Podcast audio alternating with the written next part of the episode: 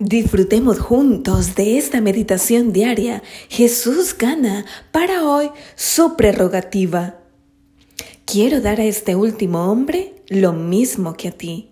Mateo 20:14. Un intrigante videoclip titulado El buen medidor ofrece una gran ilustración sobre la salvación. En el día del juicio final, la gente está alineada con sus expedientes de vida en la mano, esperando a pisar la escala del buen medidor para determinar si es bueno o es malo. Incluso la persona con el registro más impresionante de buenos logros es declarada no lo suficientemente buena y se enfada bastante con la indignación santurrona. Finalmente, uno que es obviamente indigno está a punto de subir a la balanza en su lugar. Inmediatamente el buen medidor señala suficientemente bueno y el indigno se sienta con Jesús. El resto del grupo grita indignado, no es justo. El ángel de la escena final responde, por eso se llama gracia.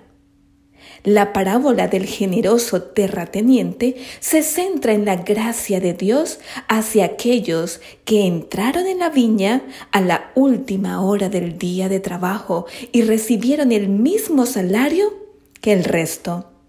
Pero cuando los que empezaron primero ven que los últimos reciben un denario por su hora de trabajo, sienten que merecen más que la cantidad originalmente acordada, pero también reciben un denario.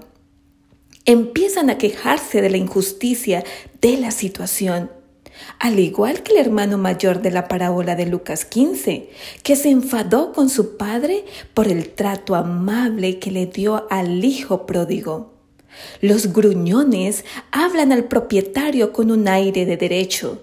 Estos últimos hombres han trabajado solo una hora y los has hecho iguales a nosotros que hemos soportado la carga y el calor abrasador del día. El propietario les explica que no ha violado su acuerdo y que puede hacer lo que quiera con los que no le sirven.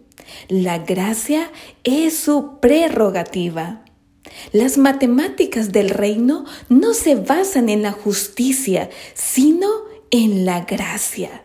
Ninguno de nosotros merece la salvación. Los términos del derecho o del contrato no son parte de la ecuación. No hay versiones más cortas o más largas de la eternidad. Todos somos salvados por la gracia. Tratémonos unos a otros como compañeros ciudadanos desvalidos, pero salvados del reino de la gracia de Dios.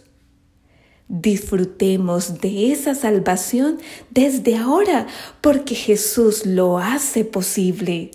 Maravillosa gracia para ti y para mí.